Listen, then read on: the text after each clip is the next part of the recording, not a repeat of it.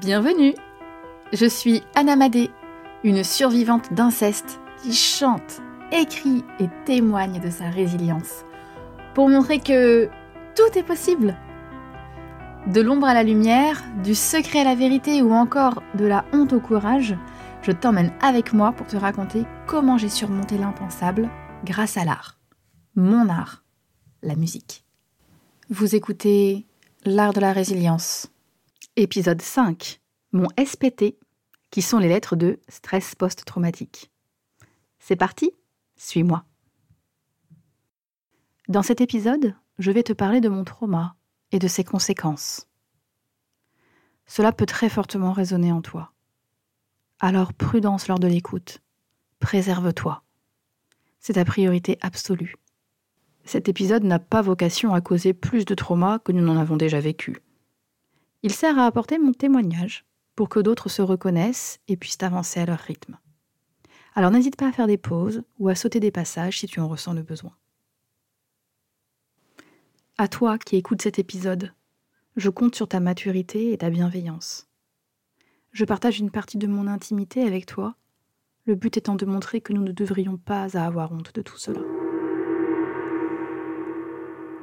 Lors de traumas si importants, l'esprit encaisse, mais le corps aussi.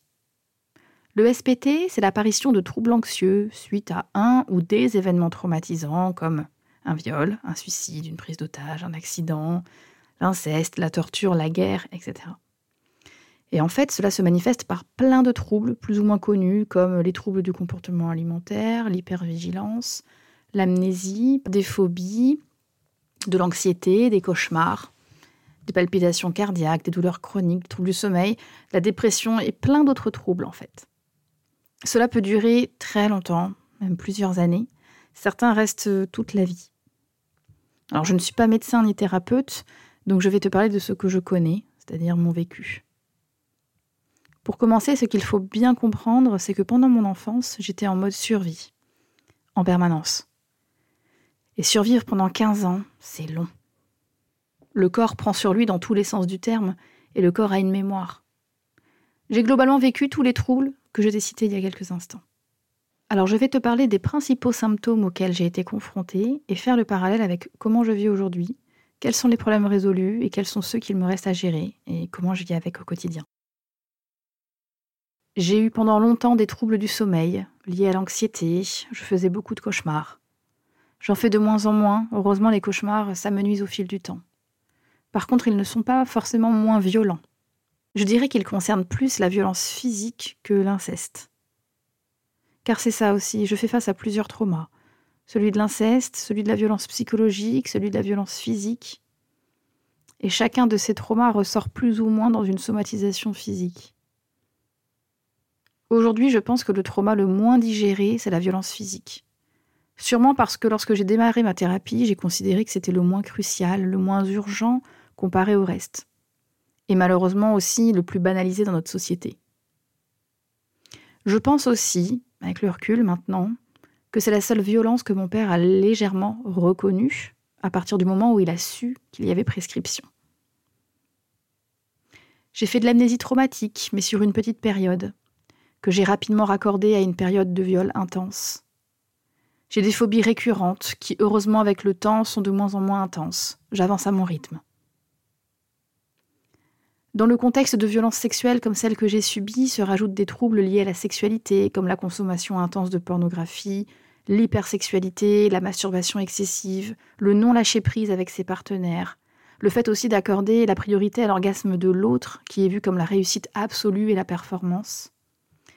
En même temps, je me dis qu'enfant, la jouissance de l'autre, c'est de manière assez perverse associée à la fin de ma souffrance. Quand mon père avait terminé, je savais que j'allais enfin être tranquille. Je me souviens aussi très bien de mes premières années de vie étudiante, qui coïncident avec mes premières années de vie solo, hors du foyer familial toxique.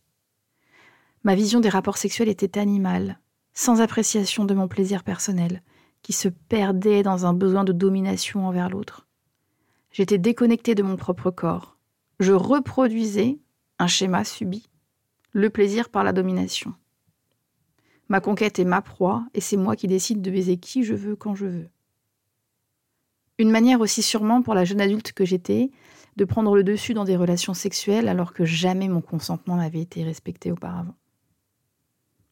Heureusement maintenant et depuis plusieurs années, j'ai une vie sexuelle complètement épanouie, sécurisante, aimante, sans jugement et enrichie d'une communication qui nourrit tous ces aspects.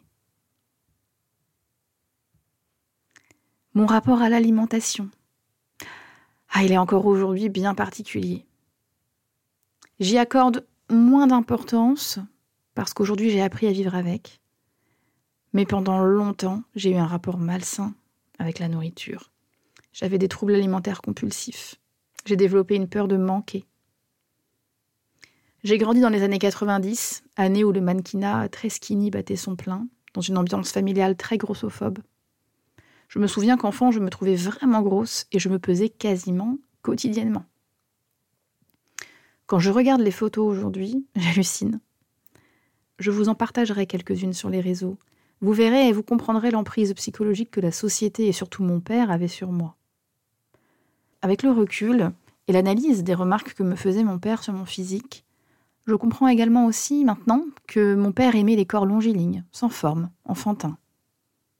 C'est lui d'ailleurs qui, à 16 ans, m'emmène chez l'esthéticienne pour demander à ce qu'on fasse le maillot.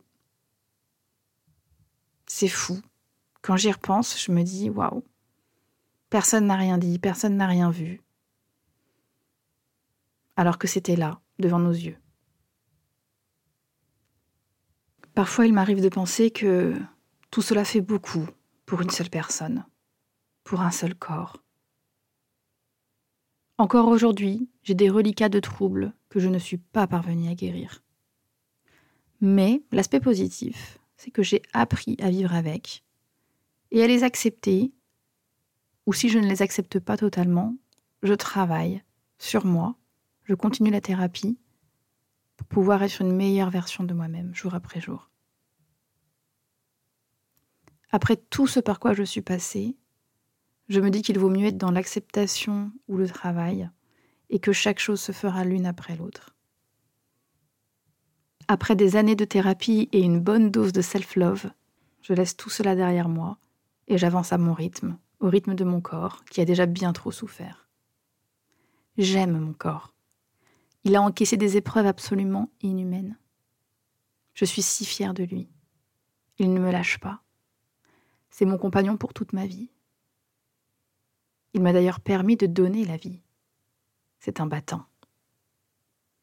La société est tellement dure et exigeante avec l'apparence physique. Ce lâcher-prise personnel m'a été essentiel pour être moi, et aujourd'hui, le regard des autres et leur jugement ne me font quasiment plus rien. Cet amour-propre, cette étincelle de survie malgré toutes les horreurs, je la chante dans ma chanson Bombe, mon tout premier single sorti en janvier 2022.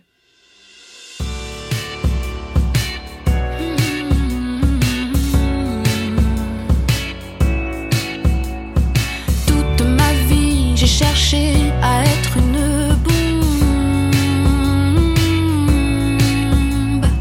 Bombe à retardement, bombe physiquement, intellectuellement. Quête de la perfection, une belle éducation. Fais ça, dis ça, un quoi, oui, non. Mais le verdict tombe, je suis pas une bombe, je profite de la vie, aussi comme je lui souris, elle me le rend ainsi, enfin ami. Mais le verdict tombe, je suis pas une bombe, je profite de la vie, et tu devrais aussi. Vois comme je lui souris, elle me le rend ainsi, enfin ami. Merci d'être là, de prendre le temps de m'écouter et de t'intéresser au sujet. J'espère que d'autres suivront ton exemple et que nous serons de plus en plus nombreux à nous sentir concernés par ce fléau. Épisode suivant, c'est le mois prochain. Je t'attends patiemment et j'ai hâte d'avoir tes retours et premières impressions. Retrouve-moi sur mes réseaux sociaux Instagram, Facebook et TikTok. Anna Madé. À très vite.